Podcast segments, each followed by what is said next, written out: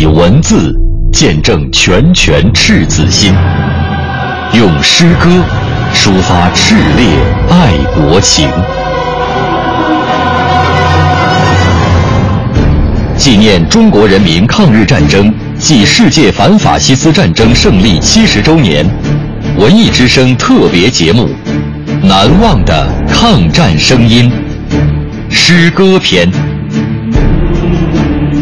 假使我们不去打仗，作者田间。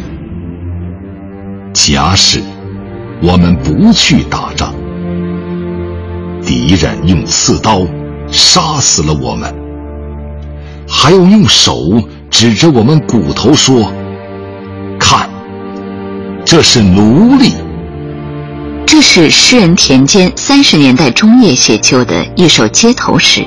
假使我们不去打仗，当时中国人民反抗日本法西斯的侵略战斗正如火如荼地展开。面对敌人的疯狂侵略和残酷杀戮的嚣张气焰，是投降还是反抗？田间的这首小诗旗帜鲜明地回答了这一问题，深刻地揭示了不起来、不抗争、不战斗的严重后果。现代著名诗人田间，原名童天健，安徽人。他曾被闻一多誉为时代的鼓手，被胡风称作抗战诗人和民众诗人。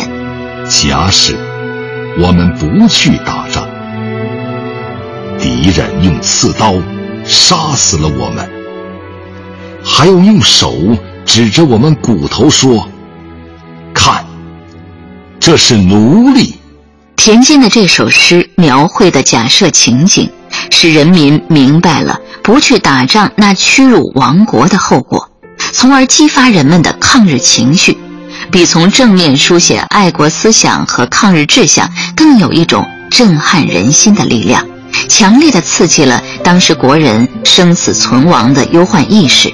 用一种强烈爆发出的民族尊严和人格尊严，回答了侵略者杀气腾腾而又得意洋洋的挑衅。这首小诗也激励了千千万万中华热血男儿奋勇无畏地走上抗日疆场，走上抗日救亡的道路。